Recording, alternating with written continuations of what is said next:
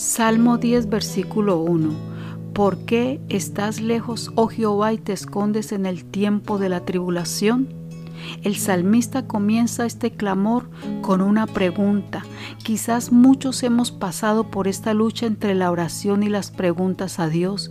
Y no se trata de cuestionar a Dios, son preguntas de todo ser humano en algún momento de nuestras vidas cuando el estado de nuestra alma está pasando por una aflicción en medio de un dolor, de una desilusión o cuando la injusticia aparenta obtener el triunfo y comenzamos a ver por tardanza la respuesta de Dios y empezamos a preguntar, ¿hasta cuándo?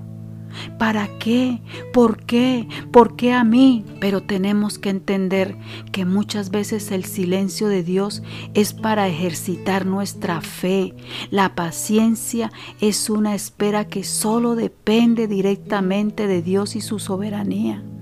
David, como todo ser humano, pasó por esos momentos donde vio a Dios lejos de él, vio que sus oraciones no eran escuchadas, se sintió solo, entró la duda, pero aun cuando tenía sinceras dudas, no dejó de orar.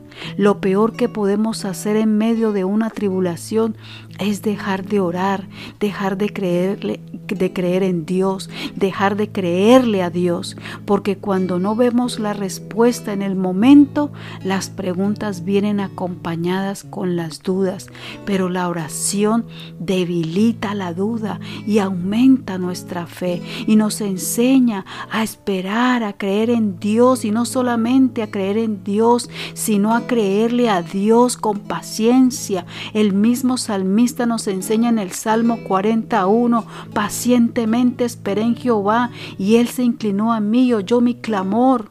David no estaba cuestionando a Dios, simplemente le estaba pidiendo que acelere su ayuda cuando veía la aparente prosperidad de los impíos. Esto también nos hace recordar cuando el salmista Asaf en el Salmo 73 manifiesta una inconformidad por la prosperidad del injusto contra el sufrimiento del justo. Veamos el Salmo 73, versículo 2 y 3.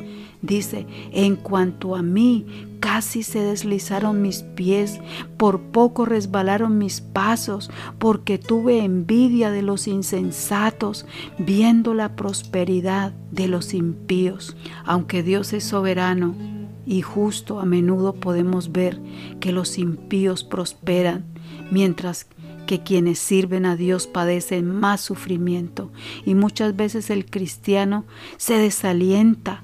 Pero el apóstol Pablo en 2 de Corintios 4 versículos 17 y 18 dice, porque esta leve tribulación momentánea produce en nosotros un cada vez más excelente y eterno peso de gloria, no mirando nosotros a las cosas que se ven, sino a las que no se ven, porque las cosas que se ven son temporales, mas las que no se ven son eternas. Aquí Pablo se refiere que las aflicciones son mínimas para los fieles comparadas con la abundante gloria que tenemos por medio de Cristo. Dios te bendiga.